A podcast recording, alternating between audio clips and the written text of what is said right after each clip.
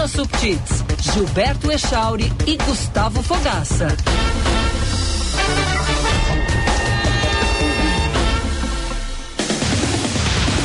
9 horas e 26 minutos. Bom dia, bom dia, caro ouvinte da Band News FM. Estamos entrando no ar com o Band News Porto Alegre, segunda-feira, 27 de novembro de 2023.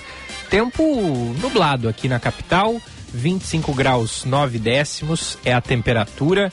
Hoje o dia até começou bem ensolarado, tinha ali pouquinhas nuvens no céu, mas ao longo da manhã a nebulosidade foi aparecendo e agora a gente pode dizer que não há mais sol na capital. Não tem chuva prevista para hoje em Porto Alegre, região metropolitana, mas sim ela deve voltar ao estado, especialmente na parte norte e pode chegar aqui na capital amanhã, terça-feira.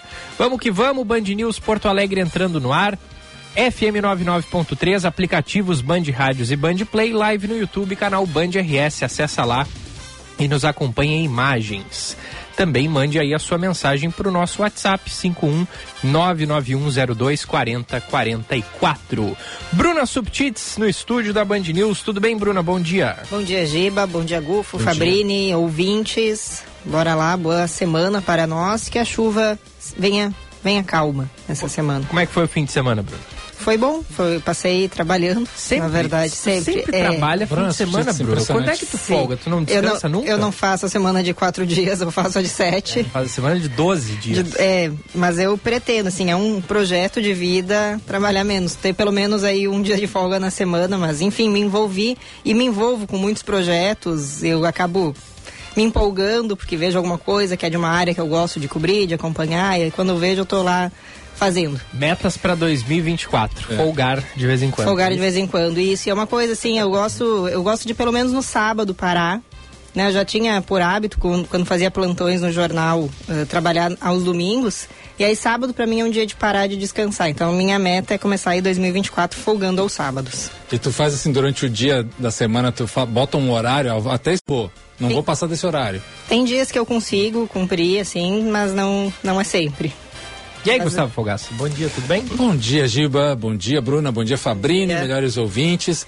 Eu quero dizer para Bruna Sopitis que eu já estive nesse lugar. Eu imagino. já passei por isso, Bruninha, assim, a, a gente precisa ter um autocontrole, senão a gente vira é, escravo voluntário do nosso próprio trabalho. É. E aí, é, quando vê, começa a ter aquela, o burnout, o super estresse, a gente nunca dá conta de tanta coisa, porque a gente começa a, a dizer sim para tudo, Giba. Sim.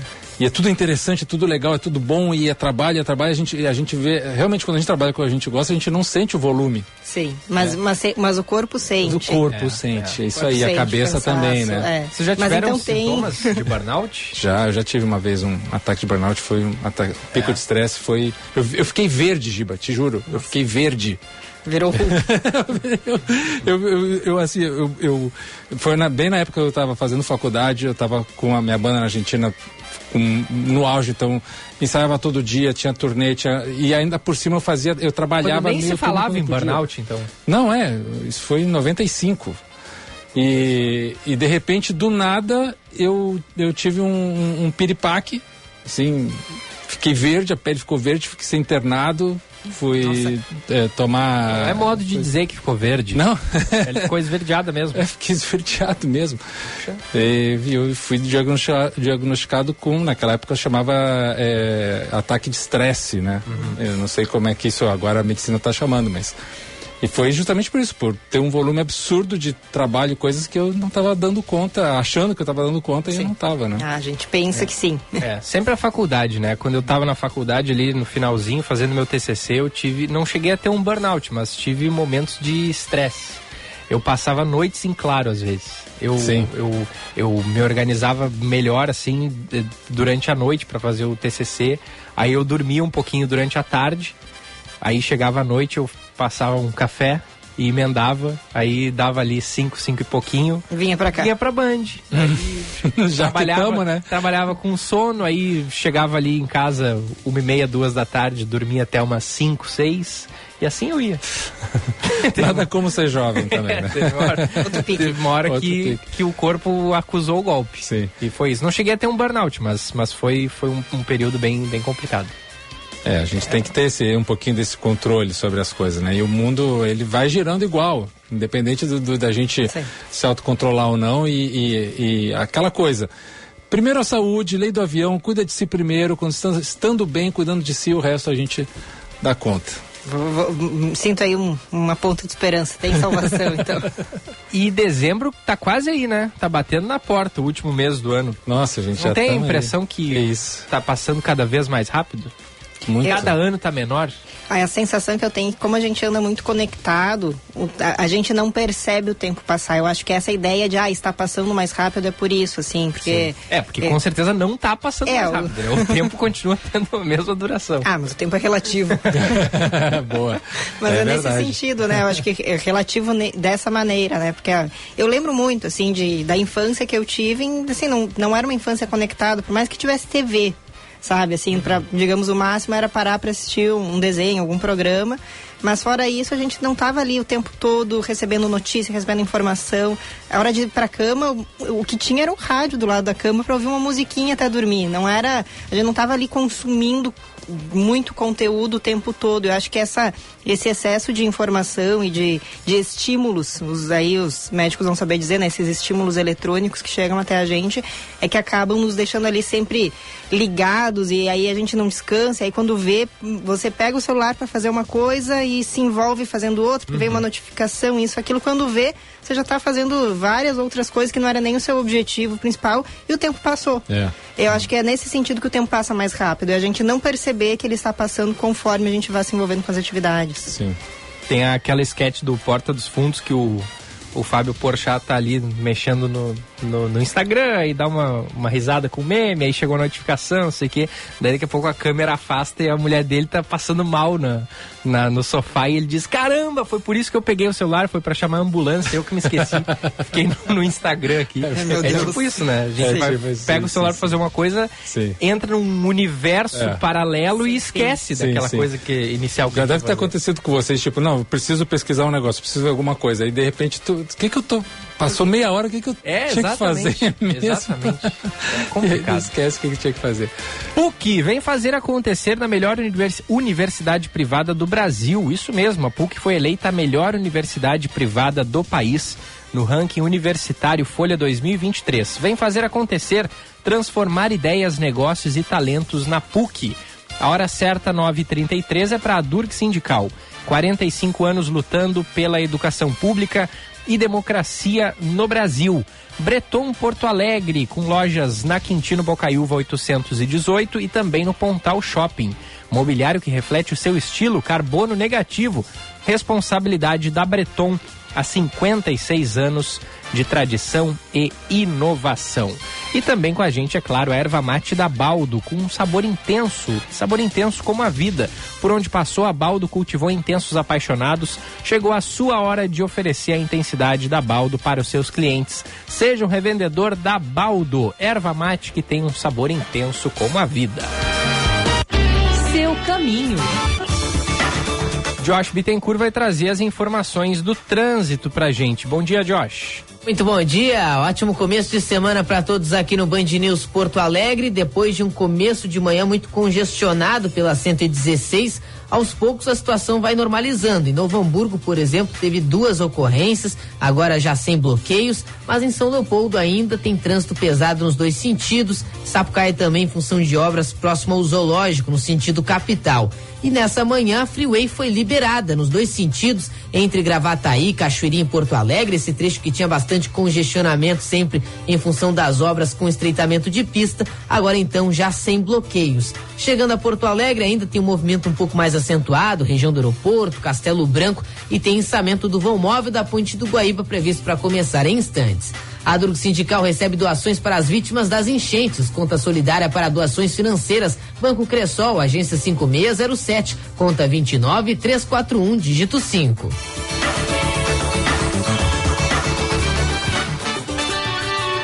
Band News. Tempo.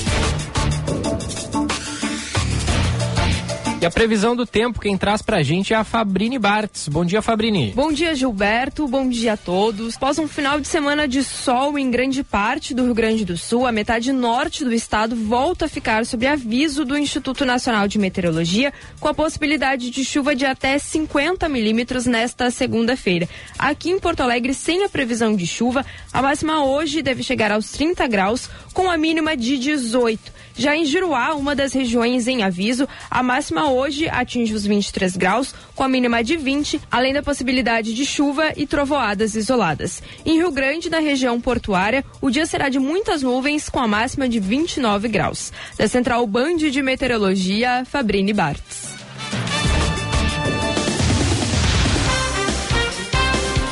Nove e trinta e seis. Falamos há pouco, né, no bloco local, Leilão eletrônico do prédio da antiga SMOV está temporariamente suspenso. A SMOV, que era a Secretaria Municipal de Obras e Aviação, Bruna Subtits. Isso, se quiser rodar e o Pensar a Cidade, Opa. a gente já emenda.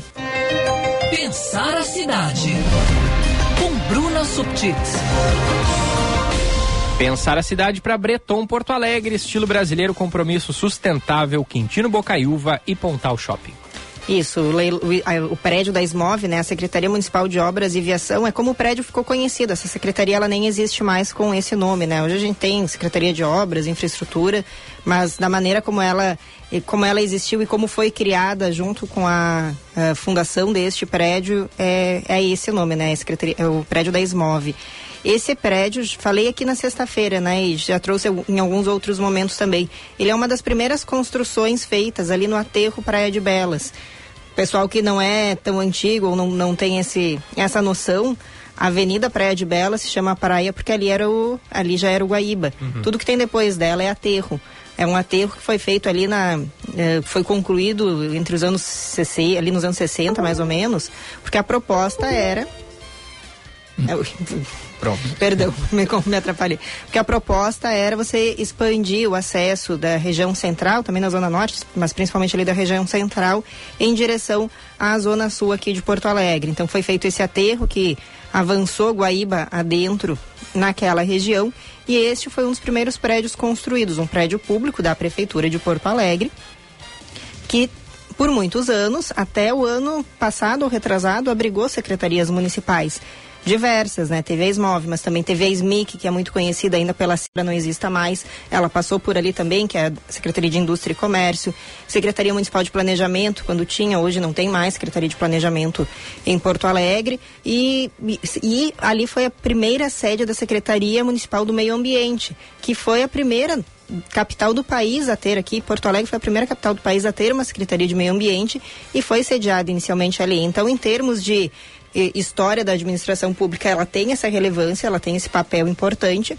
mas é também um prédio do estilo arquitetônico chamado modernista e que também traz características importantes na análise de arquitetos, historiadores por isso. Ele é um prédio que não tem, você se quem olhar ou quem lembra dele, fica ali na Borges de Medeiros, perto da esquina com a Ipiranga.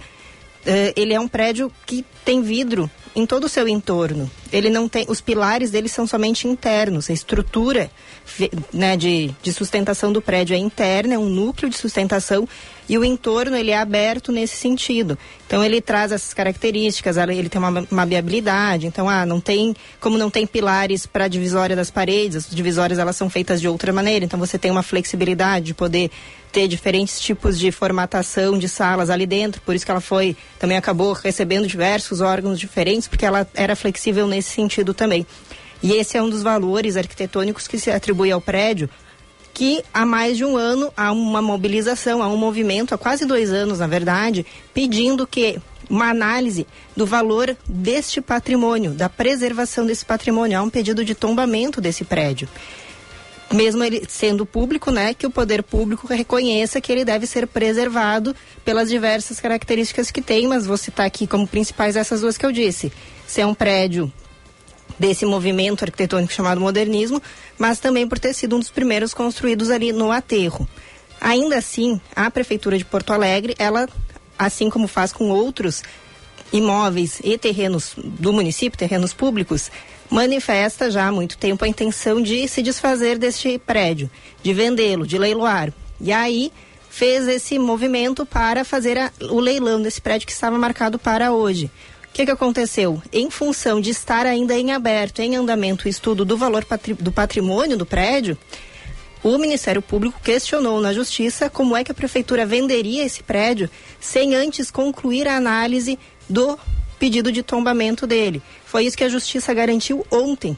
Foi toda uma mobilização bastante recente. Embora o pedido de tombamento seja mais antigo, uhum. a mobilização na Justiça é de agora, de sexta para cá.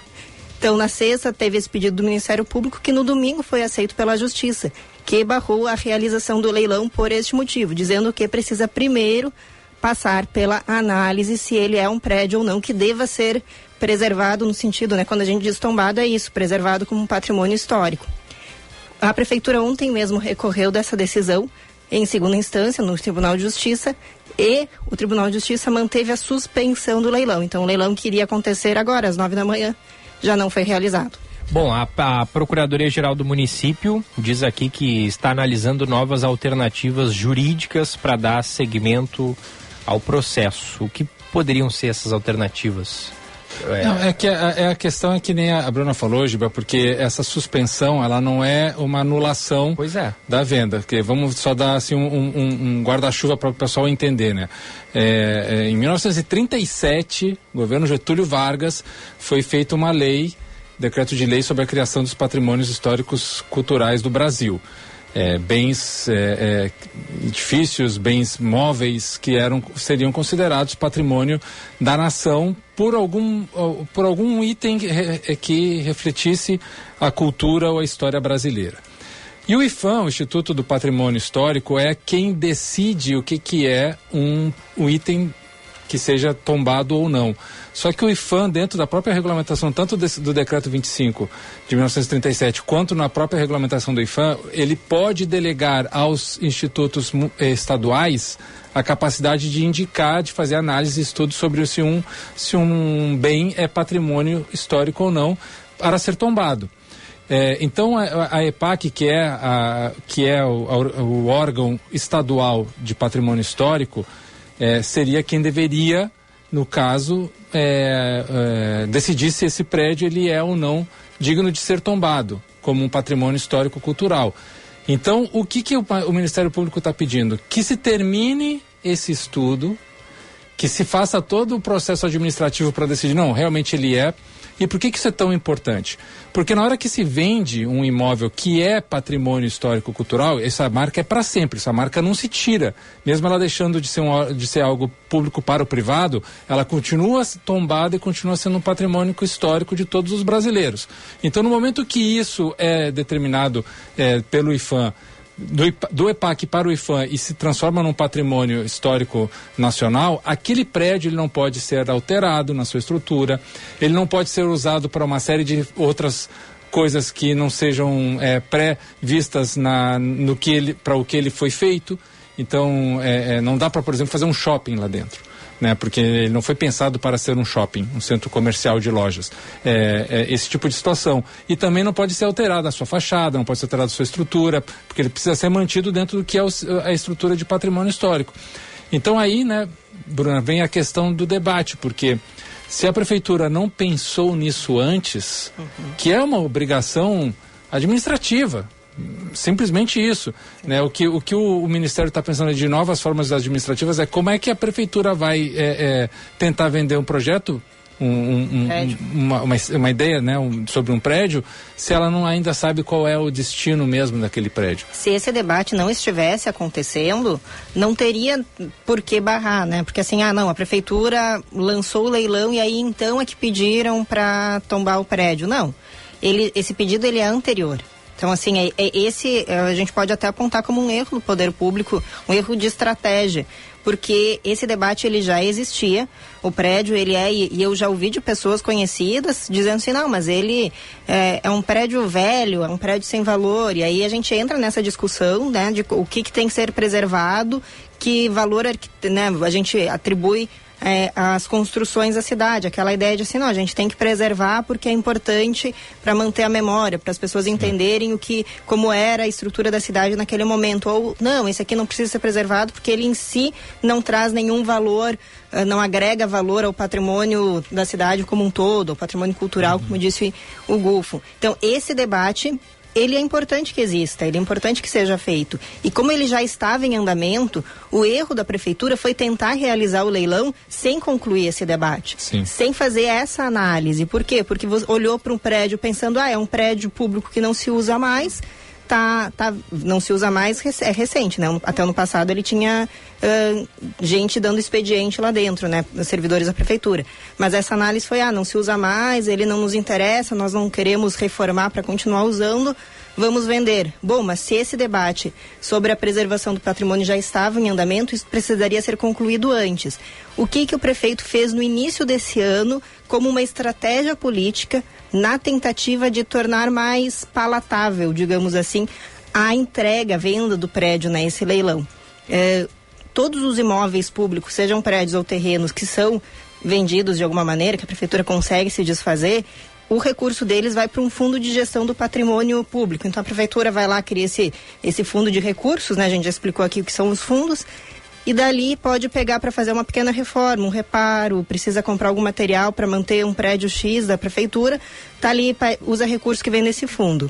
Ao invés de destinar o recurso do leilão deste prédio que a gente está falando para esse fundo do patrimônio, a prefeitura fez uma lei específica agora, há dois, três meses, para destinar o, o dinheiro da venda para a construção de uma unidade habitacional, de um conjunto habitacional no bairro Humaitá.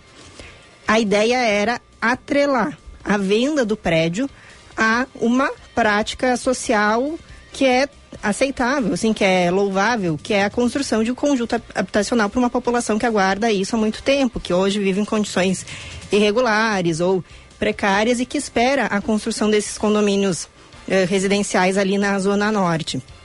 Que que, e aí o que, que eu trago aqui como memória? Lá de 2020, essa era uma proposta da campanha adversária de Sebastião Melo. Manuela Dávila tinha no seu projeto, na sua proposta de campanha, a destinação do recurso de venda dos prédios chamados ociosos para a construção de uh, residências, a construção para habitação de interesse social. Melo, na época, não tinha isso no seu projeto, na sua proposta de campanha. Ele chegou a falar isso numa propaganda eleitoral. Estou trazendo isso aqui de memória para o pessoal, uma coisa que eu lembro que eu acompanhei, porque é uma pauta que me interessa ele falou isso em uma, uma propaganda eleitoral dizendo que o recurso que viria da venda desses prédios iria para obras de requalificação do centro. Foi o argumento na época, mudou isso de estratégia, né? Então foi para a criação desse fundo de gestão para manter o patrimônio público.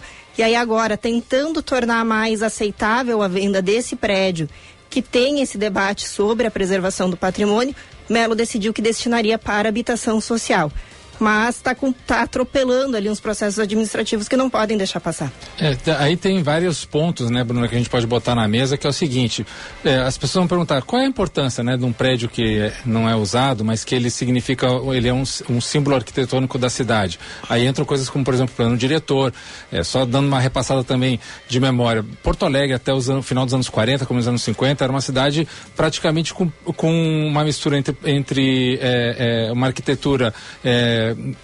colonial e neocolonial. Então havia ali meio que uma unidade visual arquitetônica na cidade. Depois, com a entrada dos movimentos modernistas eh, de construção e outros diferentes, a cidade meio que virou uma bagunça porque não houve mais um controle sobre isso, né? Mas esse prédio ele termina sendo um reflexo de uma época e, e, e, e a manutenção desses reflexos é também um, um, uma preservação da história da cidade. Ela tem que ser preservada.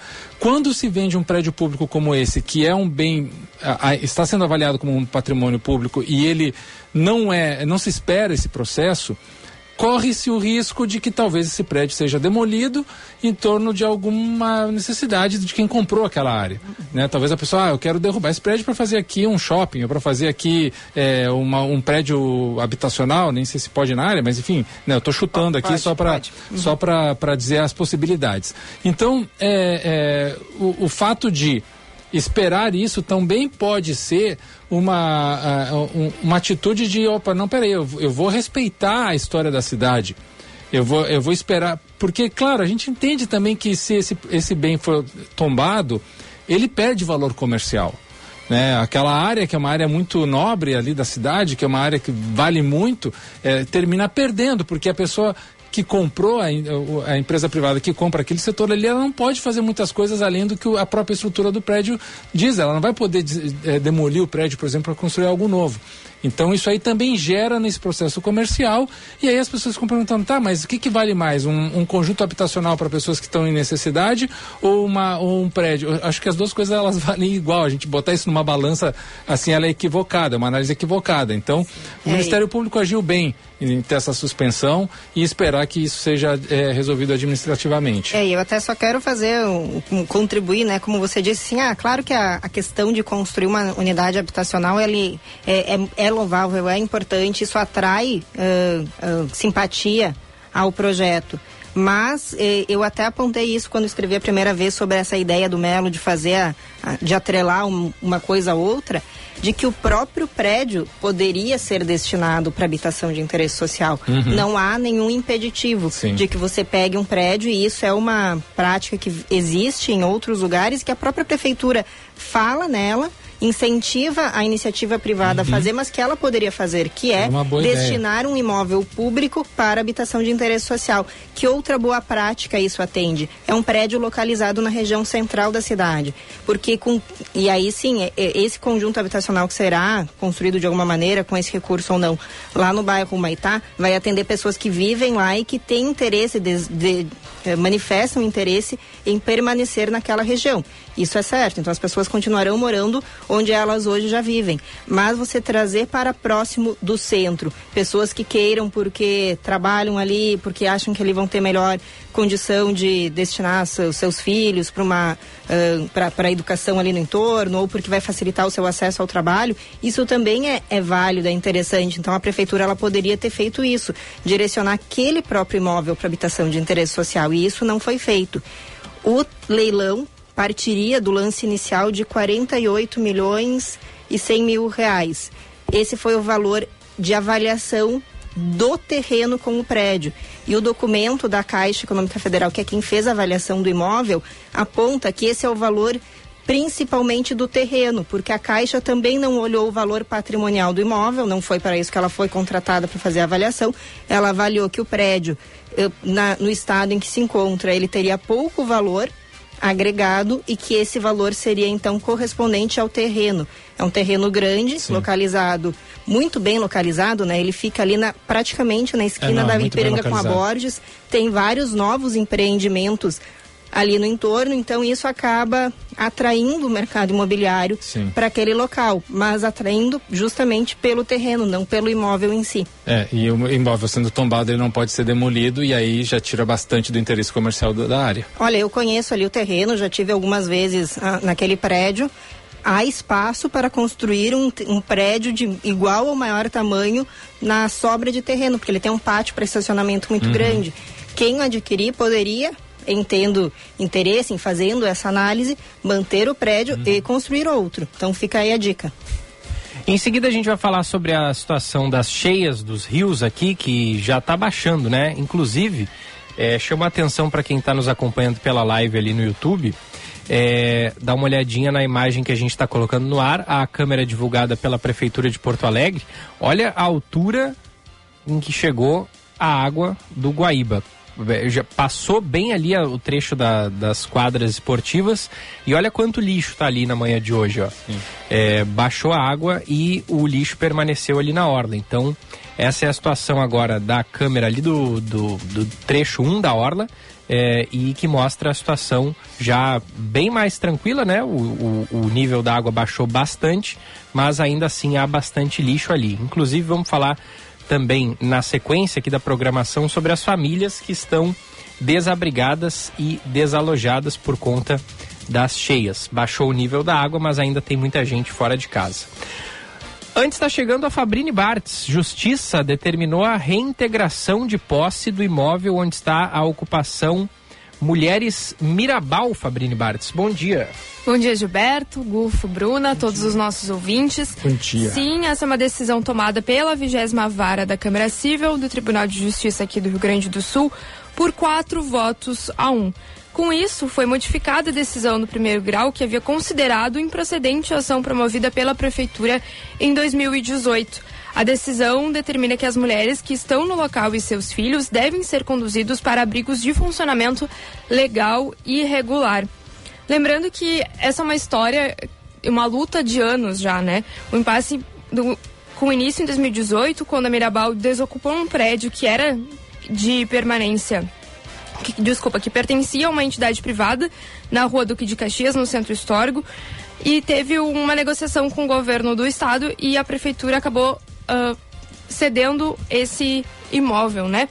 Mas essa é uma pauta que eu acompanho faz um tempo já, inclusive no início do ano passado, uh, nós, ainda no Jornal do Comércio, publicamos um material que falava justamente sobre essa busca uh, por reconhecimento governamental, porque é um espaço Uh, considerado um dos maiores aqui do estado de acolhimento a mulheres vítimas de violência, não só vítimas de violência, mas também em outras situações de vulnerabilidade, vulnerabilidade social e que não é reconhecida tanto pelo Estado e também como o município.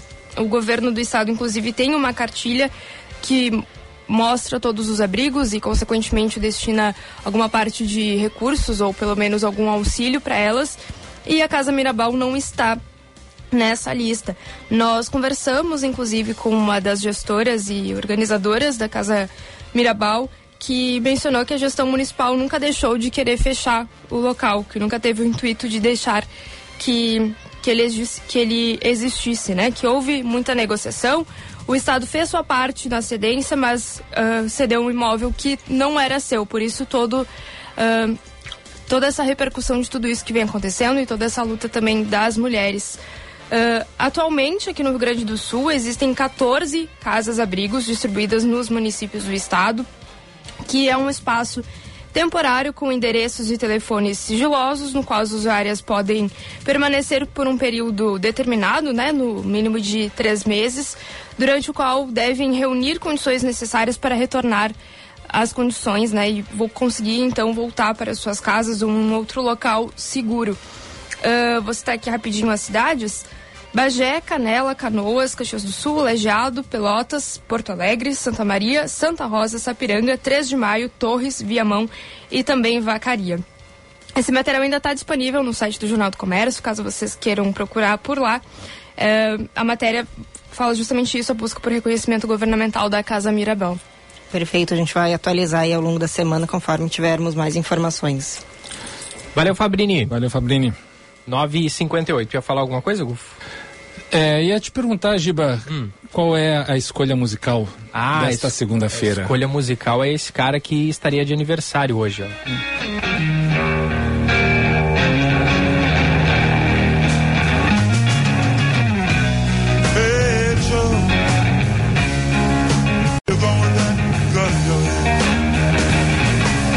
81 anos faria Jimi Hendrix neste 27 de. Seria um jovem, né? Hoje em dia, 80 é o novo 60. é, né? é verdade, é verdade. Cara, eu fico me perguntando: Jimi Hendrix morreu aos 27 anos. E ele fez muita coisa inovadora na guitarra. Sim. O que ele teria feito se estivesse vivo até hoje?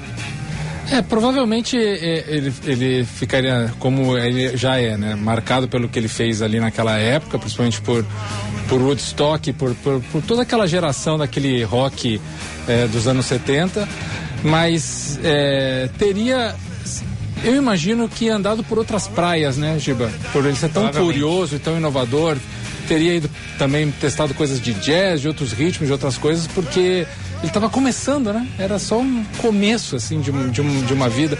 Tem até uma, uma, uma história muito engraçada que o, que o Paul McCartney conta, que em Londres foram num show, num, num, num pequeno lugar de shows, assim, num botequinho, e ele encontra o Paul, né, na plateia, o Eric Clapton.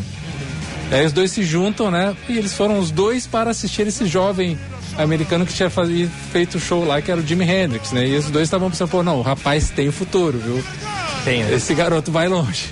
E aí, até o que o Paul conta que o Jimi Hendrix usou aquele. É, a palanca. Aquela palanca que fez ali um som que desafinou a guitarra, é, né? Sim.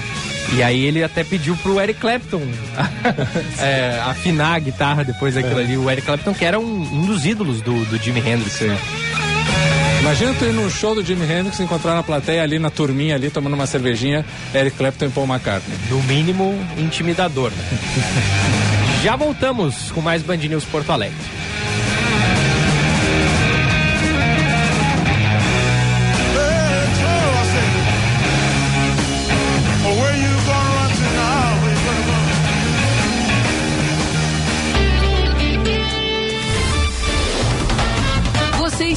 ouvindo Band News Porto Alegre. Você já conhece a Baldo? Com mais de 100 anos de história, a erva pura folha que cultiva apaixonados por mate chegou em Porto Alegre. Ofereça Baldo no seu estabelecimento e conte com a certeza de uma marca de tradição e qualidade para aumentar o valor do seu negócio. Acesse baldo.com.br e seja nosso parceiro. Eva Mate Baldo. Sabor intenso como a vida. Breton Porto Alegre. Como é o seu estilo? O nosso é brasileiro. Vem de família. 56 anos de tradição. Referência absoluta em imobiliário. Compromisso com a sustentabilidade. A primeira empresa do segmento carbono negativo. Visite-nos na rua Quintino Bocaiúva 818 Moinhos de Vento ou no Pontal Shopping. Breton Porto Alegre. Seu mundo, nosso estilo. A Consulta Popular 2023 recebeu muitas ideias para investimentos em todas as regiões do estado. Agora, você pode ajudar a escolher quais projetos devem sair do papel. O governo vai destinar 60 milhões para os projetos mais votados. Vote até 1 de dezembro pelo site consultapopular.rs.gov.br e ajude a sua região a se desenvolver. Governo do Rio Grande do Sul. O futuro nos une.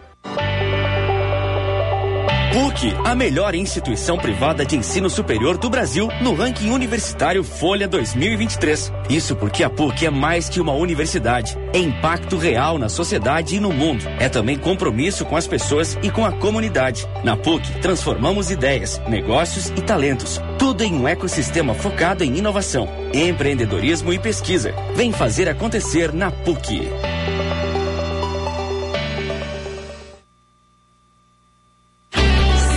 Caminho. Finalizado o içamento do vão móvel da Ponte do Guaíba previsto para essa segunda-feira, não há previsão de outros içamentos. Trânsito normalizado entre a capital e a região das ilhas pelas duas pontes. Lembrando que a Freeway já não conta mais com bloqueios entre Porto Alegre, Cachoeirinha e Gravataí. Tinha oito pontos com estreitamento de pista nos dois sentidos, mas as obras já foram finalizadas e o trânsito normalizado, inclusive fluindo bem sem congestionamento. BR-116 também já fluindo melhor entre Sapucaia, Esteio e Canoas, mas ainda com as obras próximo ao zoológico afetando o sentido capital.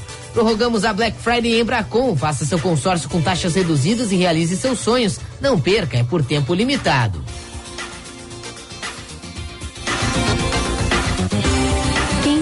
Porto Alegre cuida do transporte da sua gente. Em parceria com a iniciativa privada, a Prefeitura já instalou 380 modernos abrigos de ônibus e está revitalizando nove terminais, como os da Princesa Isabel, Antônio de Carvalho, Jaime Caetano Brown, Nilo Wolf e Parobé, que recebem 250 mil pessoas por dia. Cuidar do transporte da nossa gente é um grande desafio, por isso seguimos trabalhando. A gente vive, a gente cuida. Prefeitura de Porto Alegre, mais cidade, mais vida. A Unimed tem as soluções certas para cuidar de tudo que mais importa para você. Para o seu sorriso, tem Unimed Odonto. Para as urgências e emergências, conte com o SOS Unimed. Para o seu futuro, a garantia dos seguros Unimed. E para a sua vida, planos de saúde completos. Aqui tem muito mais para cuidar de você, sua família ou empresa. Seja cliente agora mesmo. Unimedpoa.com.br Você está ouvindo Band News Porto Alegre.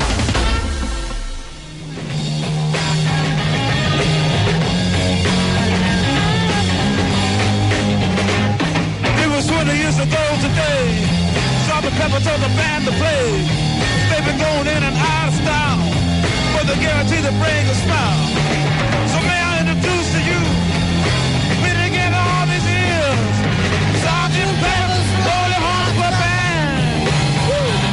E 5, estamos de volta, Band News Porto Alegre, na trilha musical Jimi Hendrix, que hoje, 27 de novembro, faria 81 anos. Uma coisa engraçada do Jimi Hendrix, Giba, que ele é- era canhoto, né? Sim. E muitas vezes tocava a guitarra invertida, que é uma loucura pra mim. Eu acho isso uma coisa muito doida o cara tocar a guitarra invertida. Eu, eu- imagino, eu não, não sou especialista em Jimi Hendrix, mas imagino que ele tenha tido guitarras para canhotos que as cordas são de acordo para quem Sim. é, é canhoto. Mas muitas vezes, há muitas fotos, imagens dele tocando a, a guitarra invertida, que eu acho uma loucura isso. É, já dá um nó na cabeça, É. né? E essa música que ele tá tocando, Sgt. Pepper's Lonely Hearts Club Band, o- os Beatles lançaram o disco em numa sexta e no domingo ele já tinha aprendido a, a tocar a música e apresentou no show. 10 e 6. Está no estúdio com a gente a nossa convidada de hoje, Bruna Subtits. Está aqui conosco a Joyce Joana Maciel, que é cofundadora da Apoena Socioambiental. Ela já vai contar pra gente o que é a Apoena, também campanhas envolvidas, eh, realizadas por vocês, mas ela veio aqui conversar sobre uma carta de apoio aos catadores e às catadoras das unidades de triagem de Porto Alegre. Joyce, obrigada por estar conosco aqui no estúdio, bem-vinda. Obrigada, bom dia a todos e todas. Bom dia. Gustavo, Bem-vinda. Gilberto, Bruna, muito obrigada aí pelo espaço. Bom dia a todos os ouvintes. Isso, conta pra gente o que, que é essa carta, por que, que há essa mobilização da sociedade, de empresas, entidades em apoio aos catadores e catadoras vinculados a cooperativas de reciclagem, né? Que apoio eles estão precisando? Sim, essa carta é uma iniciativa da Poena Socioambiental. A Poena é uma empresa do segmento 2.5 de impacto socioambiental. Nós atuamos no Vale dos Sinos, aqui em Porto Alegre, também em outros estados. É, e em Porto Alegre, especificamente, nós coordenamos a campanha de coleta seletiva, que é um programa é, é, que a gente fala sobre a parte dos impactos relacionados aos resíduos, mas principalmente das logísticas reversas que envolvem né, a gestão desses resíduos através do Prolata Reciclagem. Então, esse trabalho já tem do- três anos que já é realizado e nós criamos uma campanha para dar visibilidade às cooperativas, às unidades de triagem de Porto Alegre através do seu trabalho. E essa carta vem trazer aí uma trazer mais informações para a população referente a esse trabalho que é realizado e que é muito importante na cidade. É, principalmente para trazer mais informações. Tem muitas pessoas que não conhecem que existem 17 unidades de triagem em Porto Alegre que recebem esses resíduos recicláveis, que triam. Existe toda um- uma questão do trabalho que envolve essas pessoas e exige manutenção, operação, né? Nós estamos falando de um trabalho que também é técnico, então essas unidades, tem muitas delas que trabalham há mais de 30 anos nesses espaços, que a maioria são cedidas pela prefeitura e que hoje estão em condições ah, péssimas de infraestrutura. Eu mesma sou técnica ambiental de oito UTIs, né, aqui de Porto Alegre, e sinto muita dificuldade, né, para realizar esse trabalho, porque as cobranças são enormes, né. A gente licenciou ah, o ano passado as duas primeiras cooperativas aqui em Porto Alegre, que foi a Cepete Araju e a Vila Pinto. A Bruna acompanhou todo esse processo. Então, é uma outra informação, né, porque as pessoas também desconhecem sobre esse tema. As cooperativas estão em processo de, de regularização dos seus licenciamentos, então a gente vai cobrindo as pontas, né? Mas ah, o nosso objetivo com essa carta é trazer visibilidade ao trabalho, a importância que esse trabalho tem, principalmente no momento em que a gente está precisando ter muitas ações práticas para reduzir esses impactos dos efeitos da- das mudanças climáticas que estão aí. Então, resíduos sólidos é um tema que está relacionado a essas causas, né? Enfim, que a gente tem acompanhado. Sim, é, até a gente fala bastante aqui, é um tema que nos interessa aqui enquanto apresentadores e o público interage muito quando a gente traz a questão da reciclagem. Porque toda essa consciência ambiental, ela existe, ela é coletiva, de que a gente precisa destinar tudo que é consumido para reciclagem, porque é o melhor destino que pode se dar aos materiais. Mas é, é preciso entender qual é o processo pelo qual aquilo que a gente chama de lixo, né, mas que é o resíduo sólido, qual é o processo pelo qual ele precisa passar para que de fato seja reciclado. E isso não acontece sem passar pela mão dos catadores e das catadoras, Muitas vezes a gente encontra essas pessoas na rua ali com seu carrinho, sacola, mas de forma organizada e com melhores condições de trabalho, essas pessoas estão nas cooperativas. As cooperativas é para onde o caminhão da coleta seletiva leva o nosso saco de lixo. Mas essas cooperativas, elas passam por dificuldade. É isso que a Joyce está nos trazendo aqui e que essa carta tenta expor também e sensibilizar, mobilizar a sociedade para apoiando essa carta e essa causa, também ajudar a cobrar o poder público a fazer a sua parte. E aí eu vou te pedir para explicar isso, né? Essas cooperativas elas recebem o que hoje em termos de recursos do poder público e o que que elas conseguem fazer com isso, né? Que, que tipo de pagamento, como é que as pessoas re, se remuneram. E aí eu só vou pedir licença para fazer um adendo que eu acho importante, que é um clique que muitas vezes a gente não tem quando a gente começa a entender é importante. Por que, que, a prefeitura paga? Porque é um serviço que essas cooperativas prestam para o poder público. Assim como o caminhão da Cotravipa passa recolhendo lixo e a prefeitura paga para a Cotravipa fazer isso, as cooperativas elas precisam receber para fazer essa triagem. Por quê? Porque é responsabilidade da prefeitura encaminhar. A gente paga a taxa do lixo também para isso. Né? Então é importante que a gente entenda que é, não é um assistencialismo que a prefeitura faz. Ela está pagando por um serviço que é prestado. Sim, não mesmo. Eu acho que tu traz uma, uma questão super importante. É, Trata-se de um serviço, uma prestação de serviço urbano na cidade de Porto Alegre. Então, essas unidades de triagem já trabalham há muitos anos e, né, merecem receber um valor mais adequado. Porto Alegre está bem atrasado em referente a esse tema, principalmente em relação a municípios vizinhos aqui próximos, Canoas, né, que tem contratos mais adequados com essas unidades de triagem. É, lembrando que esse é um pré-requisito da Política Nacional de Resíduos Sólidos, né, que prevê é, como parte da gestão dos resíduos das cidades a inclusão de cooperativas, né, de reciclagem para fazer esse trabalho. Hoje Porto, as unidades de Porto Alegre recebem em média 5.700 por mês para fazer a, o que eles chamam de ajuda de custo para as manutenções. É, esse valor não cobre nem, às vezes, para pagar uma conta de luz, para vocês terem uma ideia.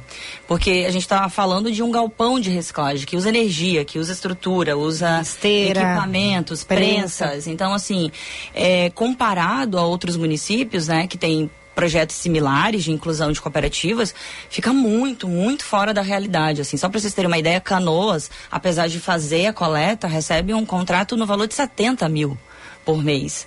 Então, o que as, as cooperativas, inclusive, esse valor é só para pagar ajuda de custo mesmo, é, não paga pelo trabalho, obviamente. A, o recurso, a renda que é gerada é através da triagem desses materiais e o encaminhamento para reciclagem. Então, como caiu muito a venda desses materiais, Logo, a renda desses, desses trabalhadores caiu assim absurdamente. Sim, porque precisa uma empresa, uma indústria que faz a transformação querer comprar. Se ela não compra, e aí então a cooperativa não consegue vender, não se forma renda para esses catadores, né? Gustavo, acho que tem uma pergunta. Sim, e Joyce, obrigado por vir aqui é, na, na, Band News. É um assunto que ele, ele é meio invisível. Essa, até a própria ação e, e, e profissão do catador ela é invisível para a sociedade. E esse tipo de invisibilidade ela gera essa, essa demora, essa falta de interesse da resolução mais rápida rápida de um assunto que ele é social em todas as, as esferas, atinge todo mundo de igual maneira, né? E aí vem a minha pergunta em relação à regulamentação trabalhista, né, disso, porque se a gente vai pensar em, em, em investimento para melhorar a estrutura, a gente tem que pensar também em investimento para melhorar a capacidade profissional dessas pessoas, que ela tenha os seus direitos garantidos, que ela possam pensar assim, bom, aqui eu posso de alguma forma é, trabalhar sabendo que eu estou protegido pela lei, né? Se tiver, alguma coisa eu posso recorrer porque eu estou protegido pela, por algum tipo de lei. Eu, é, a capacitação dessas pessoas também vem de acompanhada desse tipo de regulamentação? Existe algum tipo de movimentação nesse sentido da, da gente pensar no trabalhador em si, dele, dele sair dessa invisibilidade? É, é uma boa pergunta, Gustavo, porque assim, as cooperativas, especialmente, elas trabalham num regime de, de trabalho cooperativo. É, então, é um regime específico de uma lei do cooperativismo, uhum. não é um regime CLT, né? Claro. A gente está falando de umas são sócios entre eles porque são cooperados, assim como a Unimed, uhum. as grandes veículos, Cicred, né? É esse formato jurídico. Então, é, eles são cobertos, entre aspas, por essa por essa lei, essa legislação, e precisam cumprir uma série de coisas ali. A retenção de INSS, que inclusive né, é, é bem alto para o padrão que eles têm hoje de renda e tudo mais. E se fala muito sobre um, uma revisão, né, principalmente que envolve essa categoria. Os catadores e catadoras, desde 2012, já são cobertos pela CBO ali, que é o cadastro de atividade econômica. Uhum. Então é uma profissão ser catador no Uhum. Brasil, né? Mas claro, existe uma invisibilidade. E também porque quando a gente começa a falar sobre o tema, percebe que sim, temos várias camadas, né? Nós temos os catadores que estão em situação eh, informal, fazendo essa catação em rua, e a gente tem a- essa categoria que são os organizados, que a a Bruna comentou, que estão dentro das unidades, aí que, né, que Uhum. devem atender essas prerrogativas. Com a prefeitura, possui um contrato de prestação de serviço e dentro desse contrato tá ali todas as regras, né? O que precisa ser cumprido, mas eu te digo que é muito mais regras do que benefícios, digamos, para porque 5.700 reais por mês não tem como fazer um trabalho adequado, fazer a manutenção desses espaços. Não é à toa que esses prédios todos, a maioria, né, sendo públicos, estão em condições eh, precárias, né, de operação, porque é isso, você precisa fazer a manutenção desses espaços. Claro. Sim, Joyce, vamos trazer aqui o que diz a carta, né? Porque o que, que é o objetivo, e aí eu já vou dizer aí como acessar o link para quem tiver interesse também, quiser assinar, quiser colaborar. Essa carta, ela vai ser entregue a ao poder público aqui em Porto Alegre, ao prefeito sim. Sebastião Melo. Qual é o propósito e o que, que são essas reivindica- reivindicações apontadas aí no documento? Sim, tem uma série de questões envolvendo, ah, enfim, esse tema dos catadores e catadoras aqui em Porto Alegre. O Melo já tem uma agenda, inclusive grande, né, para trazer melhorias para essa pauta. Essa carta tem o objetivo da gente eh, trazer essa visibilidade, principalmente para outros parceiros, porque essa iniciativa é a iniciativa da Poena, que é uma empresa de impacto social, com outros parceiros. Lembrando aqui, esse ano a gente teve uma inserção incrível no, no evento Virada Sustentável, com o apoio deles. A gente tem o apoio da, do Pô Inquieta, temos ah, também do Nucimate, que é o núcleo de caracterização da Unicinos, a Frecata, que é a Frente Parlamentar dos Resíduos, dos Catadores, Movimento Nacional dos Catadores, o Cataqui, Pimp Mais Carroça e o Canoas Recicla com a gente. Todos esses são apoiadores da campanha. E para além disso, trazer essa pauta para que esse pagamento seja feito de maneira mais adequada, com base num contrato mais real, com base no que eles gastam mensalmente, as melhorias nessas infra infraestrutura, né, que enfim estão aí precisando bastante para que possam seguir a sua regularização, né, de atendimento ao licenciamento ambiental e obviamente valorização desse trabalho que é tão importante, né? Se é, se é que existe reciclagem em Porto Alegre, existe porque pela mão desses trabalhadores dessas unidades de triagem, 17 unidades, mais a Paulo Freire, que, que é uma cooperativa específica que trabalha com resíduo eletroeletrônico aqui em Porto Alegre e que muitas pessoas não sabem que existem. então é uma oportunidade que nós temos de estar aqui divulgando esse trabalho que é, que é muito importante para a sustentabilidade, né, Bruna, da cidade de Porto Alegre também. Pra gente lembrar que a reciclagem ela acontece se o material ele vai parar lá na indústria que faz a transformação. Até isso, enquanto isso não acontecer, a reciclagem ela não existiu. É a ideia de a gente entender a nossa responsabilidade pelo ciclo do produto. Então, ah, descartei ali um copinho.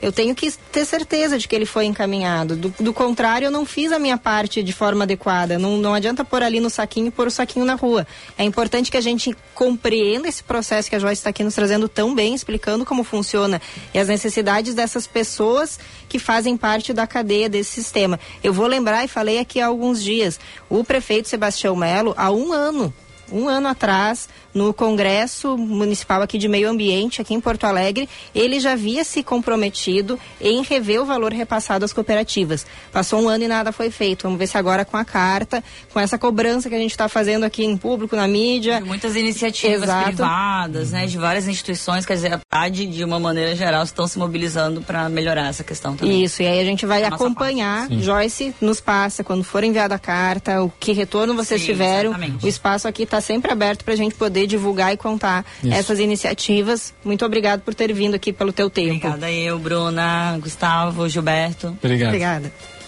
10 horas e 19 minutos. Vamos seguir girando a reportagem, acionar a Fabrini Bartz, porque as obras das unidades habitacionais aqui em Porto Alegre devem começar no primeiro semestre do ano que vem.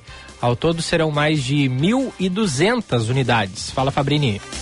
A capital dos gaúchos terá nove áreas destinadas para a construção de interesse social por meio do programa Minha Casa Minha Vida, do governo federal. Ao todo, serão 1.212 unidades habitacionais e as obras devem iniciar no primeiro semestre de 2024, de acordo com o secretário de Habitação e Regularização Fundiária, André Machado. Quando o governo federal abriu a seleção do Minha Casa Minha Vida, o município de Porto Alegre inscreveu 15 projetos no Minha Casa Minha Vida. Tiveram outros cinco do, do setor privado e outros três de, do governo do estado. Dos 15 projetos que Porto Alegre inscreveu, nove foram selecionados nessa etapa do Minha Casa Minha Vida. Das 15 áreas inscritas, as nove que se enquadram nos critérios do Minha Casa Minha Vida são Dona Zaida, Jacuí e Banco da Província. Projetos que atenderão o assentamento das famílias da Avenida Tronco e contemplam 356 unidades habitacionais.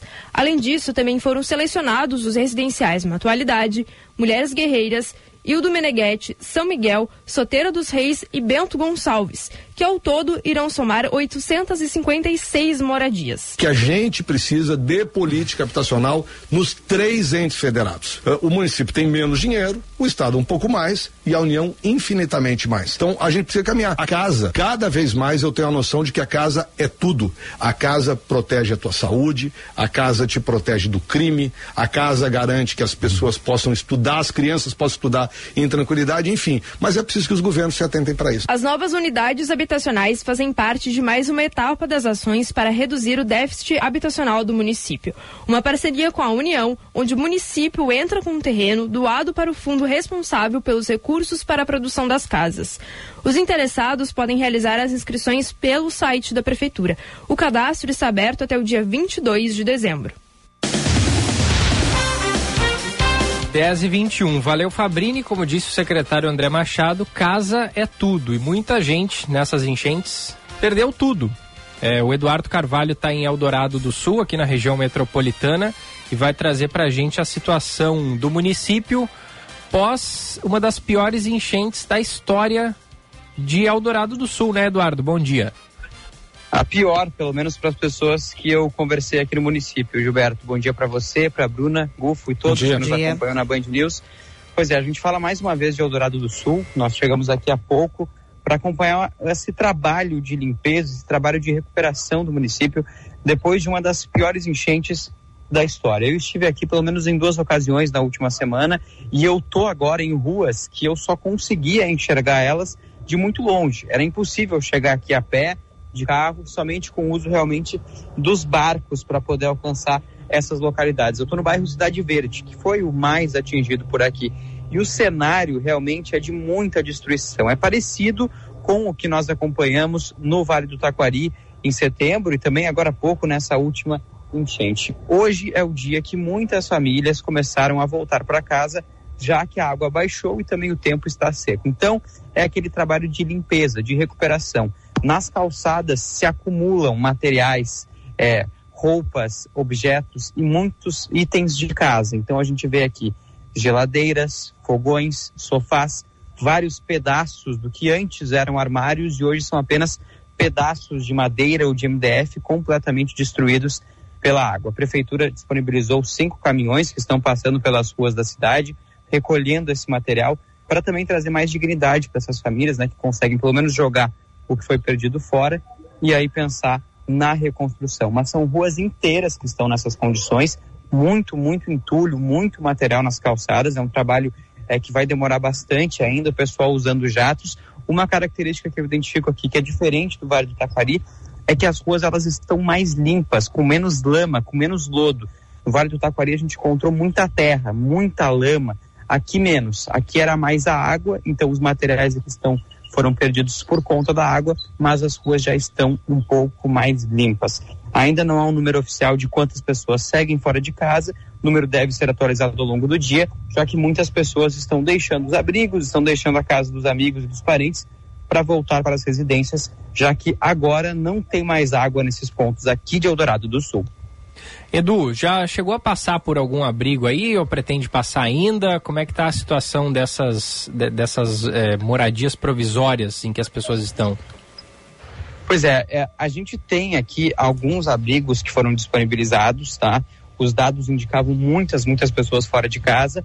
Mas a gente ainda não foi nesses abrigos ainda hoje. Nós vamos passar ali daqui a pouco e também vamos conversar com o secretário da Defesa Civil para entender a situação do município. Deixa eu conversar rapidinho aqui com um morador.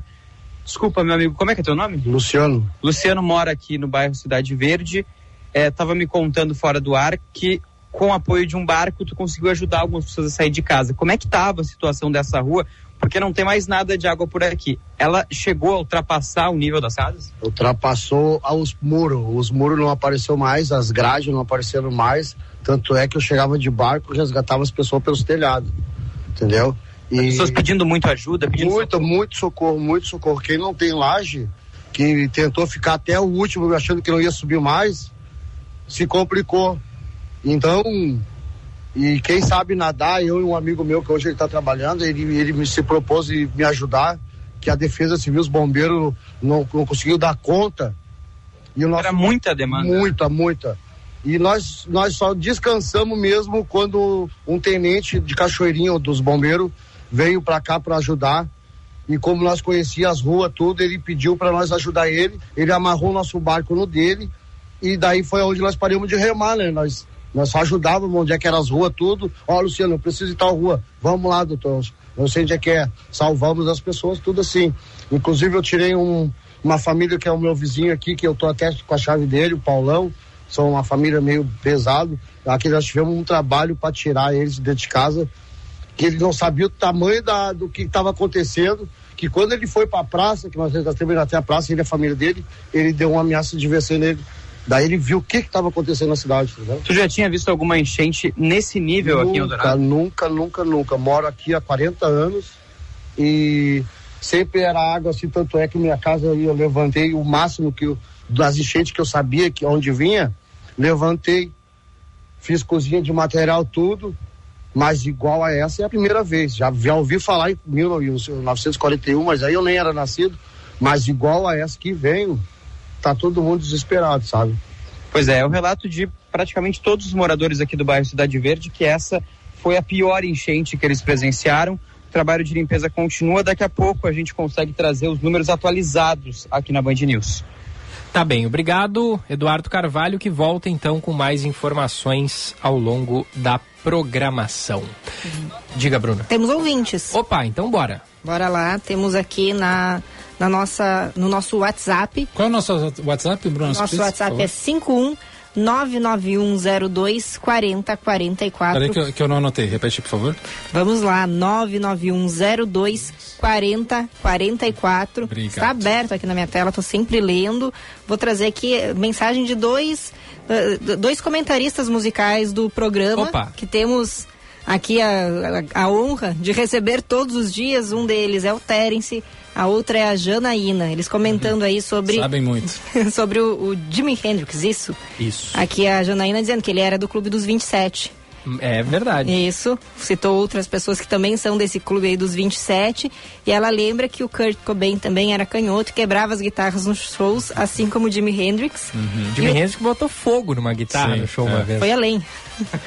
e o Terence lembra aqui, ó, que ele nunca inverteu as cordas. Ele pegava uma guitarra isso. de destro e virava. Mas isso. que alguns outros músicos canhotos fizeram isso, começaram a inverter as cordas para que a ordem do grave para o agudo ficasse padrão. E aí ele cita outros famosos instrumentistas canhotos. Assim como a Janaína falou do Kurt Cobain, mas também o Paul McCartney, Albert King, Tony Iommi e Edgar Scandurra. É, porque se, a, se, as, se o cara canhoto pega uma guitarra para destro e vai tocar assim sem fazer nenhuma alteração, as cordas mais graves que ficariam em cima ficam embaixo. É, né? por isso que sempre achei uma loucura. Uhum, porque uhum. inverte todo o pensamento da, claro, da, da claro. orgânico de tocar. Até acho é. que para fazer alguns acordes, não, não sei se É uma loucura, como. é uma loucura, porque o cara tem que inverter tudo diferente. na cabeça dele. Então é, genial. É. Algumas outras mensagens aqui ali no início do programa, a gente falando sobre isso. Carga de trabalho e estudos. Olha o Everton. Ô Everton, um abraço nosso desde já. Ele está fazendo estágio, o TCC e trabalhando. Ele vai das seis e meia da manhã às onze da noite, está no limite. Poxa, força para ti. Ele Força diz, aí, ó, Everton. muita inteligência emocional para administrar situações. Mas a gente aí acredita, ó, tá quase, formatura tá aí no horizonte, você já tem até foto de toga e tudo. Isso. Tá chegando, não desiste. Isso. Nos Boa. trouxe aqui. Força, Everton. Força Everton. Aqui o Nilson hum, chamou a atenção. Olha, eu não tinha me dado conta da incoerência, mas de fato, ele lembrando a primeira Secretaria de Meio Ambiente do país foi construída sobre um aterro. Poxa, que legal. É. Daí ele coloca, né, um alerta, né, não se invade um bem natural. Hoje já há uma consciência um pouco É, maior disso, na época né? não tinha essa Na época era a ideia de você conquistar as Aham, águas do sim. Guaíba. Hoje Crescer entende- a cidade. Exato. Hoje a gente entende o impacto ambiental gigantesco que isso gera. Vamos pegar o aterro mais recente, famoso, que se fala, que é o da praia ali de Camboriú. A ideia de você estender a faixa de areia, porque se construiu o prédio na beira da praia sem, sem medida, sem controle, esses prédios estão fazendo sombra no fim da tarde, aí eles se deram conta que se quiserem pegar um sol na praia, vão precisar ter mais areia. E aí tentaram fazer isso com aterro, né, estendendo a faixa de areia, mas não deu certo. Parte desmoronou, teve acidente de trabalho, felizmente não foi fatal, mas hoje a gente entende que não tem porquê, é só você conviver bem com a natureza, vamos respeitar o que tem aí, né? Mas aí ele traz isso. Eh, Giba tem algumas nas na live também, não sei se você quer trazer, ou quer que eu traga. Pode trazer aí, mais fácil. Tá, tranquilo. Então vou trazer aqui várias pessoas comentando sobre a entrevista que a gente fez há pouco aqui com a Joyce, sobre as cooperativas, sobre as demandas das cooperativas aqui de Porto Alegre, um pessoal que eu conheço, já quero mandar um abraço desde já para Núbia, para Paula, para Marciele, elas que são de cooperativas, né? A Núbia da Ce- Cepete Araju, que é a que a Joyce citou, também a Paula ali da Vila Pinto, essas cooperativas que já passaram pelo processo de regularização, mas várias outras ainda estão tramitando com isso, né? Por que, que a gente fala de, de regularização? Elas são instaladas em terrenos cedidos pela prefeitura, mas na época que elas foram construídas, né, que os galpões foram ali construídos, não se preocupou se era uma área que permitia urbanisticamente ou ambientalmente a realização daquela atividade. E aí hoje as cooperativas são cobradas a serem regularizadas, elas precisam disso até mesmo para negociar melhor com entidades que fazem a logística reversa e compram os materiais. E a prefeitura podia estar colaborando mais, né? Hoje a gente aí vê muita dificuldade no encaminhamento do- de- de- desses processos, mas as cooperativas elas estão buscando isso. A Marciele ali da Restinga também, ela coloca ali que a Copertinga agradece, assim como a Núbia, né, agradece por abordar este tema aqui na rádio. Pessoal, um abraço para vocês, abraço também para a Daiane que mandou mensagem, várias outras aqui. Não vou conseguir ler todas agora, acho que a gente pode seguir e trazer mais no fim do programa. Depois do intervalo, tem os destaques da dupla Grenal. Grêmio, depois da derrota para o Atlético, ficou um pouquinho mais distante do título, ainda é possível matematicamente. O Inter venceu o Bragantino e se afastou da zona do rebaixamento. Tem dupla Grenal, tem Pitaco do Gulfo, tem Boa do Dia, tem mais dos nossos ouvintes. Manda mensagem e a gente já volta.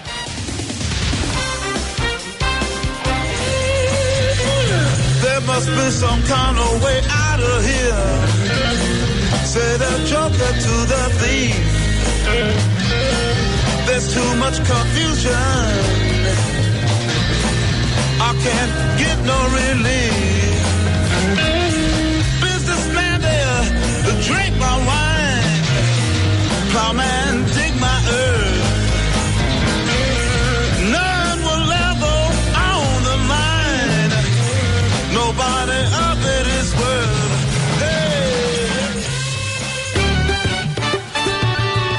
Band News FM, temperatura. Oferecimento Cindy Lojas Porto Alegre. Inspiração para transformar o varejo. 27 graus 4 décimos. Está aberto o lote zero da Feira Brasileira do Varejo 2024. Até o dia 15 de dezembro você tem a oportunidade única de adquirir o seu ingresso pelo menor preço. Viva o futuro do varejo. Diversos palcos, workshops e atrações. A FBV acontece nos dias 22, 23 e 24 de maio no Centro de Eventos Fiergues. Associados Sim de Lojas tem 50% de desconto. Acesse feirabrasileiradovarejo.com.br e garanta sua inscrição. Um evento do de Lojas Porto Alegre. Quem vive Porto Alegre cuida do transporte da sua gente.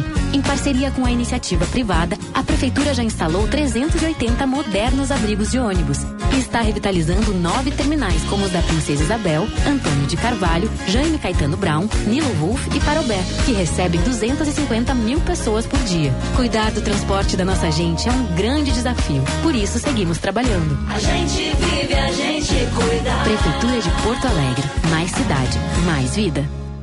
Em 45 anos de existência, a Adurg Sindical participa ativamente das lutas sociais, em especial da defesa da educação pública, dos direitos dos professores e demais trabalhadores da educação. A construção política do sindicalismo do amanhã é indispensável para a reafirmação da grandeza e da soberania nacional num país que garanta a inclusão social. A formulação de soluções é papel da categoria docente e, por conseguinte, da Durgues. A Durgues Sindical, há 45 anos lutando pela educação e a democracia no Brasil. A Unimed Porto Alegre é Top Cidadania e Top Ser Humano 2023 pela ABRHRS. Essas conquistas nos enchem de orgulho e são resultado do empenho em fazer a diferença no cuidar das pessoas e do meio ambiente.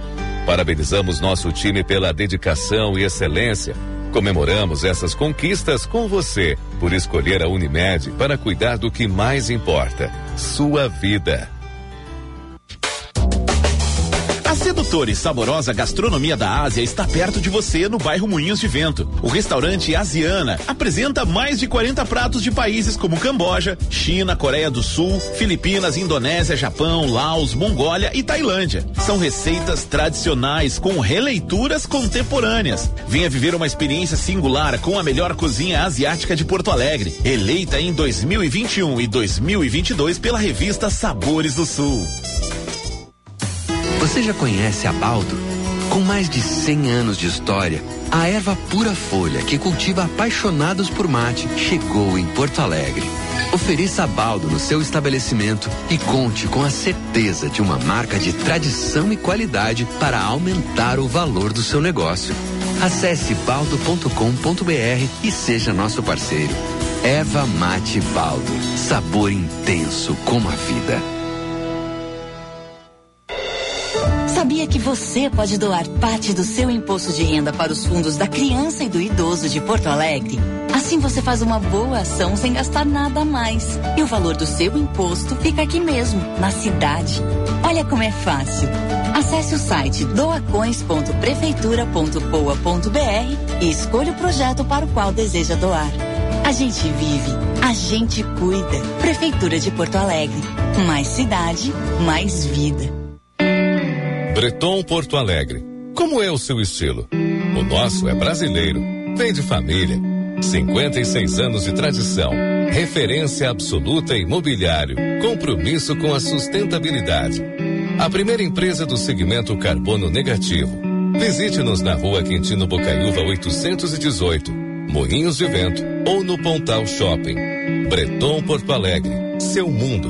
Nosso estilo.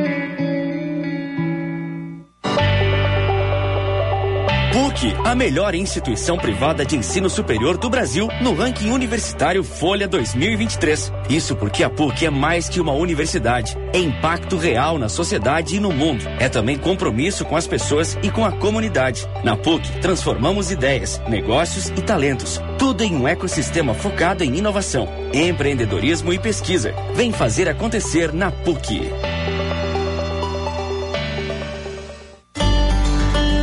Unimed tem as soluções certas para cuidar de tudo que mais importa para você. Para o seu sorriso, tem Unimed Odonto. Para as urgências e emergências, conte com o SOS Unimed. Para o seu futuro, a garantia dos seguros Unimed.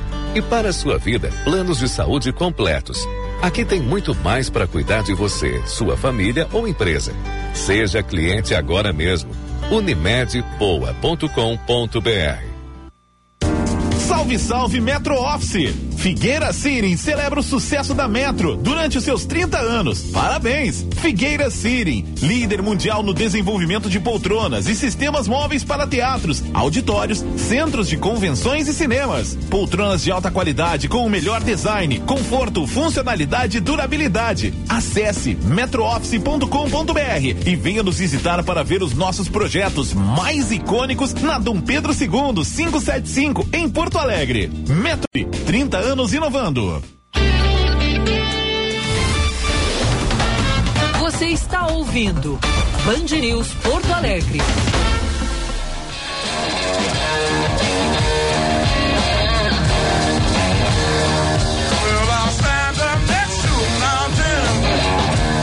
Well, down with the edge of my hand.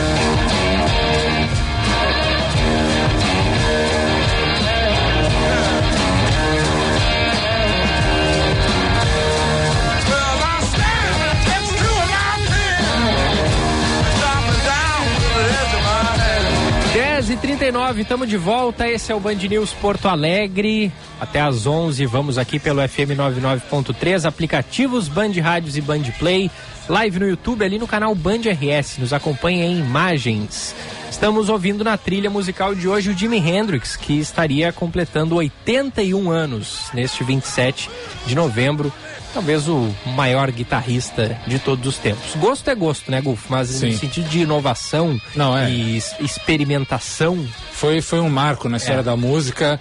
é, e ele ca- ca- caiu meio que de paraquedas em Woodstock, né? Foi, não, foi assim, uma casualidade ele estar ali, porque ele não fazia parte daquela turma que organizou o festival, mas aquilo ali também deu uma vitrine Deu, né? imensa pro, pro, pro Jimi Hendrix e o colocou dentro dessa tribo dessa época, né? De Jenny Joplin, Joe Cocker, toda essa galera dos anos 70, a galera Woodstock, né? Que formou é, o primeiro rompimento do, do rock com a música tradicional e, e não tinha como ele não estar lá. Porque ele foi essa, eh, essa inovação também no som, na gravação, no tocar. É, era um, realmente um cara genial nesse processo musical. Voodoo Child, essa aqui uma das que ele apresentou em Woodstock e que também é um dos grandes clássicos da sua carreira. 10 e 41 Vamos Giba, quê? Diga, Gulf. Passar um serviço aqui pro pessoal, Bora. principalmente quem mora na zona sul de Porto Alegre, que deve ficar sem água alguns bairros entre hoje e amanhã, tá, pessoal? Atenção, hein? É, vou, vou começar aqui primeiro. Nessa terça-feira, hoje, já começou agora às oito e meia da manhã, é, a, a prefeitura fez a interligação de redes na comunidade Vida Nova. E ali, no, quem mora perto da estrada do Rincão, é, vai ficar sem água durante o dia inteiro, que deve retornar ah, no final do dia. E também, para quem está no bairro Camacuã, também houve ali é, a substituição da rede na rua Teutônia, e aí todo o bairro vai ficar sem água durante o dia, mas a previsão é de volta no final desta terça-feira. E na quarta-feira, a partir das oito e meia da manhã, ocorre a interligação na rede na rua Caridade, num bairro que é bastante movimentado, o bairro grande da cidade, que é o bairro da Cavalhada, e também está previsto o retorno para o final de quarta-feira. Então, re, repassando o bairro Camacoa, o bairro Cavalhada, Camacoa hoje e Cavalhada amanhã devem ficar sem água. Boa. Ainda no serviço, é, o catamarã voltou, né? O, o- o- foi ontem a retomada ali das operações do catamarã, que faz aí a ligação hidroviária entre Guaíba e Porto Alegre. O serviço que havia sido interrompido, é claro, por causa das cheias, né? Os terminais, tanto aqui como em Guaíba, ficaram é, quase que debaixo d'água. E voltou, portanto, o catamarã. Os, ah, os horários ali da operação seguem os mesmos. Site katsul.com.br, você tem ali todas as informações.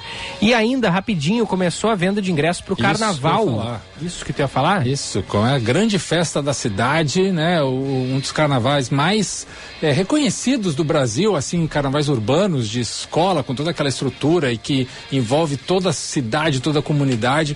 É, essa festa que está voltando com tudo depois desse período de pandemia, né? Já, já tivemos a volta, mas cada vez se estruturando um pouco mais.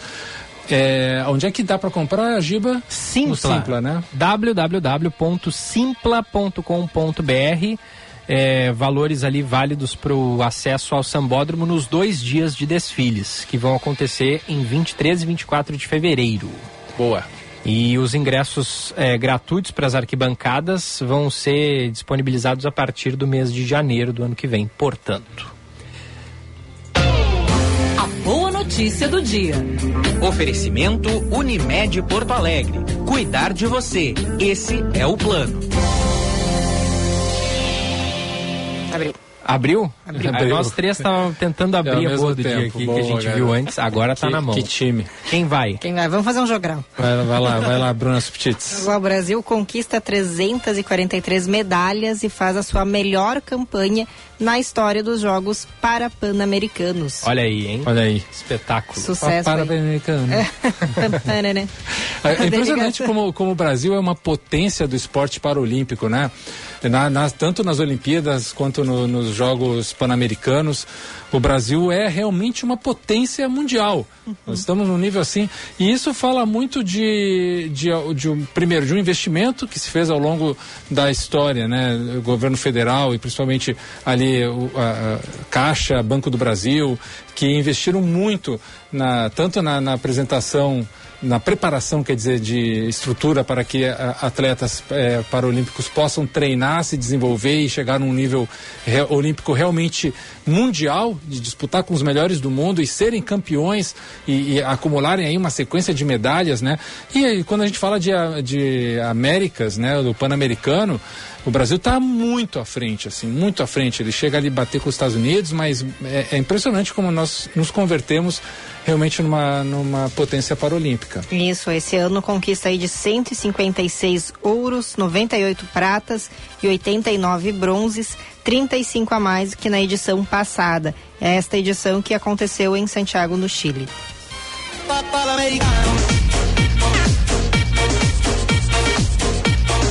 Agora que eu fui saber que é parla-americano. Ah, é, que é diz a que o original diz no parlo americano, Ah, que é uma bom. música italiana fazendo essa brincadeira, tipo, no parlo americano. Ah, entendi. Parlo italiano. Ai, meu italiano que tá péssimo. pra falar italiano tem que fazer assim com a mãozinha. É, o único jeito.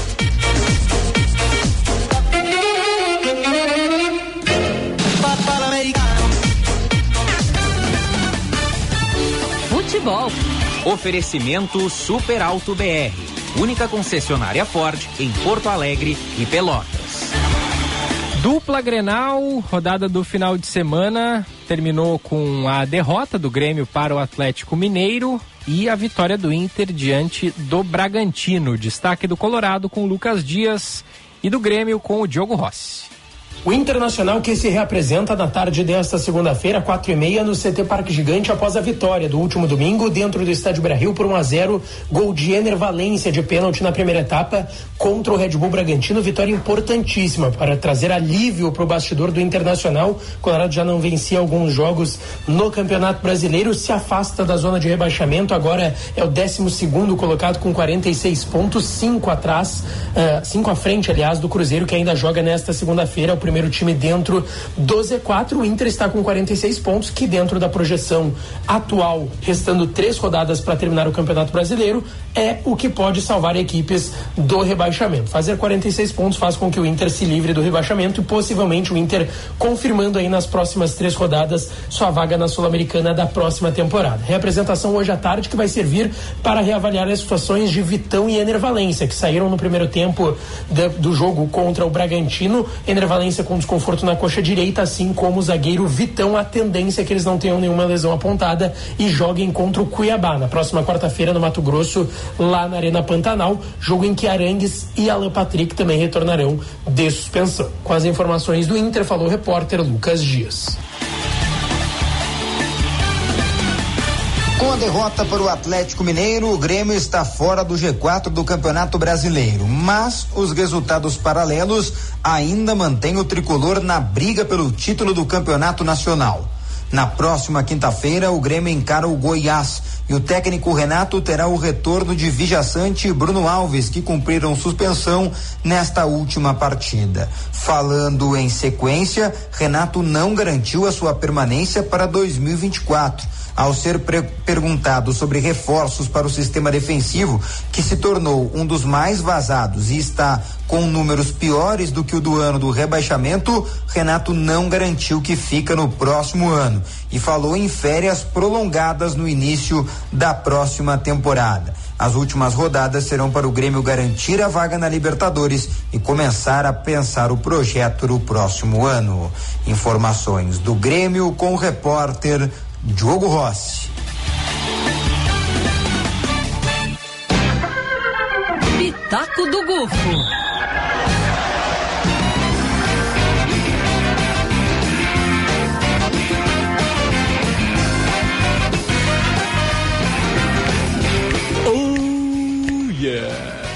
Segundou e segundou sempre a gente vibra um pouquinho mais, é um dia diferente, porque é aquele dia de ver o que, que aconteceu no final de semana com o meu time, hein? Será que deu boa? Será que deu ruim? E a primeira coisa que a gente vai falar, parabéns a primeiro, as gurias coloradas que foram campeãs estaduais é, vencendo Parabéns. Nesse final de semana, né? O trabalho do futebol feminino no Inter é impecável já há algum tempo. Acabou a seca de títulos, né? Isso aí. Sim. Porque feminino Exato, vale óbvio. tanto quanto masculino. Então, Não, essas gurias que foram vice-campeãs da Libertadores. É. não é pouca coisa, não. O, o masculino não chegou na final, o feminino chegou. Então, É respeitem as meninas coloradas. E dar os parabéns também pro pessoal da papada lá, pros torcedores do Juventude. É verdade.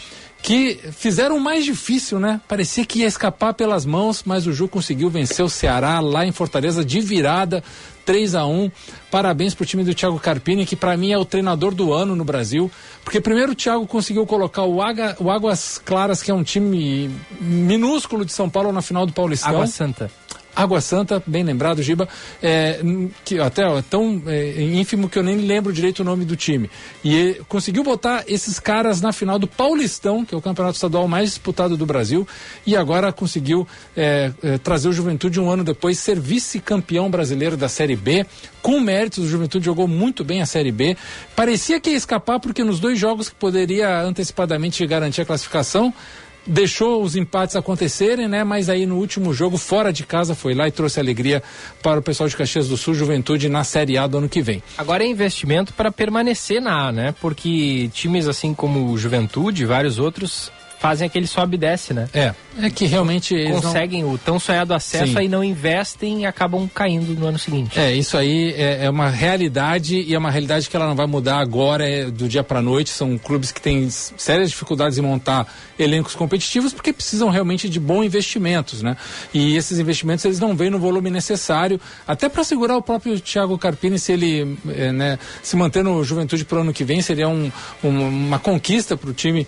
Mas eu não sei se ele vai seguir não, porque é um técnico muito vitorioso e que deve ser sondado aí por times da Série A. Falando de Série A, Campeonato Brasileiro, Aqueles inimigos dos pontos corridos, eu quero que eles me, me procurem lá no Twitter pra gente, no X, na verdade, pra gente debater, porque eu sou muito a favor dos pontos corridos, campeonato de pontos corridos, e esse campeonato está o mais emocionante dos últimos anos, né?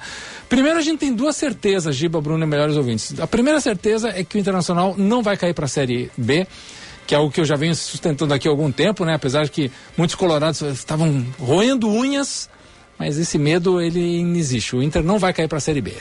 E o outra e, e aí uma notícia não tão boa é que o Grêmio não será campeão brasileiro. né? O Grêmio não vai conquistar a Série A esse ano.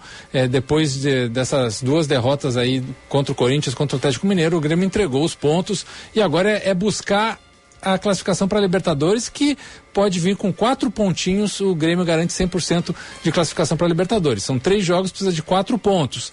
É, e- mas é aquela coisa, né? O Grêmio foi um time esquizofrênico o campeonato inteiro. A gente nunca sabia exatamente que Grêmio ia entrar em campo em termos de desempenho, se o Grêmio ia ser competitivo ou não, se ia ser aquele, como eu, eu gosto de brincar, é, um rejunte de amigos que se. Vamos lá, vamos va- fazer um, um joguinho contra um- um adversário profissional. E às vezes parecia aquilo, né? Caras que nunca tinham jogado juntos, porque não havia nenhum tipo de estruturação. Ontem mesmo a gente viu a defesa do Grêmio vazando assim espetacularmente. Parecia que não havia sido. aquele time não estava treinado, né? Dá essa sensação muitas vezes. Se não fosse o Soares, que está indo embora agora no final do ano, o Grêmio talvez não estivesse nesse lugar. Mas sendo pragmático, né, torcedor tricolor? O Grêmio não era para estar onde ele está agora, né? O Grêmio e o Botafogo são dois times meio inexplicáveis, como é que eles estão ali disputando a parte de cima da tabela. O, o, o Grêmio tem é, 53 gols sofridos no campeonato. E se tu pegar ali dos seis primeiros colocados, quem tem é, além do Grêmio, mais gols sofridos é o Flamengo com 37 gols sofridos. Então o Grêmio sofre muito mais gols que seus adversários. O Grêmio tem gols sofridos. É, a terceira ou quarta pior defesa. Exato. Tô vendo aqui, ó. O Santos tem é, sofreu mais gols que o Grêmio. O Coritiba e o América Mineiro só. Curitiba e América Mineiro rebaixados já há um bom tempo. Sim. E o Santos numa nhaca danada, né? Então É. o Grêmio tá lá em cima porque. Muito por causa do Soares também, né? Totalmente. O Renato disse ontem na coletiva que ele prefere sofrer, marcar mais gols a sofrer menos gols, né? Mas a- a- o segredo sempre é o equilíbrio, né?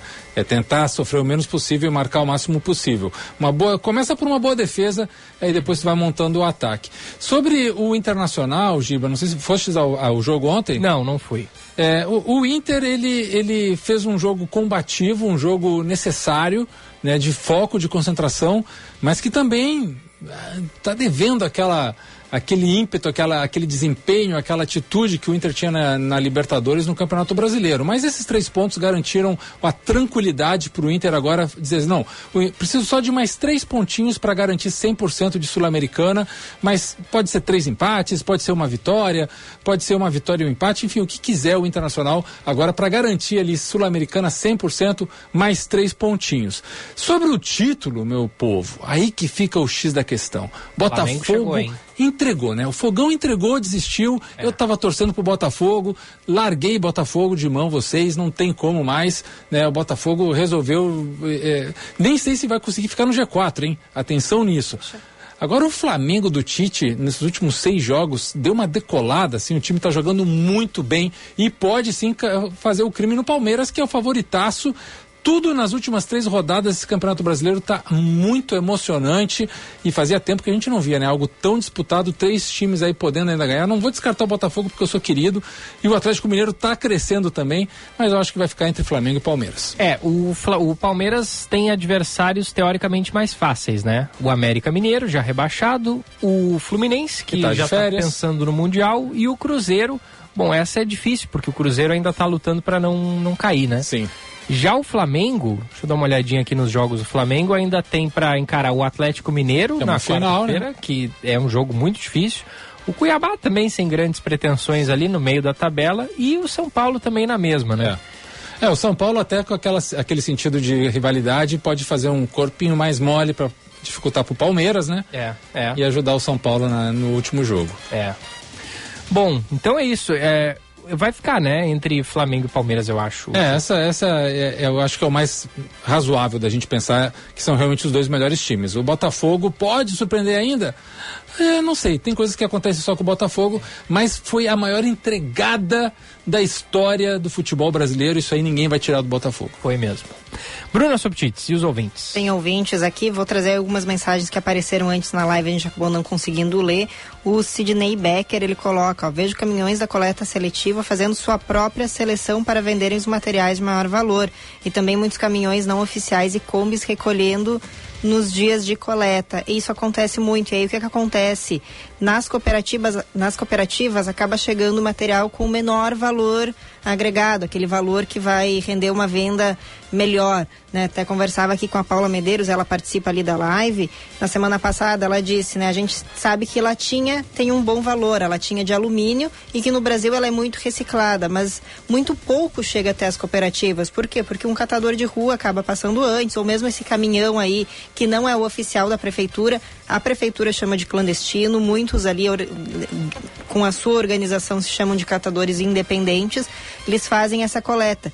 Por isso que uma das reivindicações das cooperativas é a coleta solidária, que a prefeitura autorize que a própria cooperativa faça a coleta no seu bairro, no seu entorno. Porque aí ela vai, ela bate na porta do vizinho, conversa, explica a importância de colocar na rua ali no horário que vai passar o caminhão, faz esse combinado, explica como separar em casa para o material já chegar com melhor qualidade na cooperativa. Então essa é uma coisa muito importante de se fazer, mas de fato aí acaba ah, nem sempre o que é bom para venda chega nas cooperativas. Vou trazer aqui, chegou muita mensagem hoje na- no nosso WhatsApp, não vou conseguir ler todas aqui, mas vamos mandar um abraço aí pro pessoal que participa sempre, o Alexandre Reichelt, o Otávio falando também, ele diz aqui, ó, que é importante a gente falar, não que a prefeitura paga, mas que nós pagamos, porque às vezes a pessoa tem essa dificuldade de compreender. Quando a gente diz que a prefeitura paga por um serviço, ela faz isso com recurso público. Foi o que eu falei da taxa de lixo. Todo ano, quando a gente paga IPTU, um valorzinho lá do boleto é taxa de lixo. Então a gente está pagando para a prefeitura prestar este serviço. A Janaína manda ali que os nossos PCDs dão orgulho no esporte. Ela que acompanhou o Parapan e ficou muito feliz. É e o Beto de Canoas aqui para finalizar, ele coloca, ó, falando acho que é do Jimi Hendrix. Genial, sim. Maior, não, hum. tem vários, entre eles BB King, Prince, para ficar nos antigos. É, aquilo que a gente disse, né? É, gosto é gosto. A discussão é boa. A discussão é ótima. Bom, encerramos então o Band News Porto Alegre de hoje com mais uma do Jimi Hendrix e a gente vai voltar amanhã a partir das nove e meia. Volte com a gente. Vem aí o Band News Station. Até amanhã, Bruna. Até. Até amanhã, Gufo. Eu, Giba.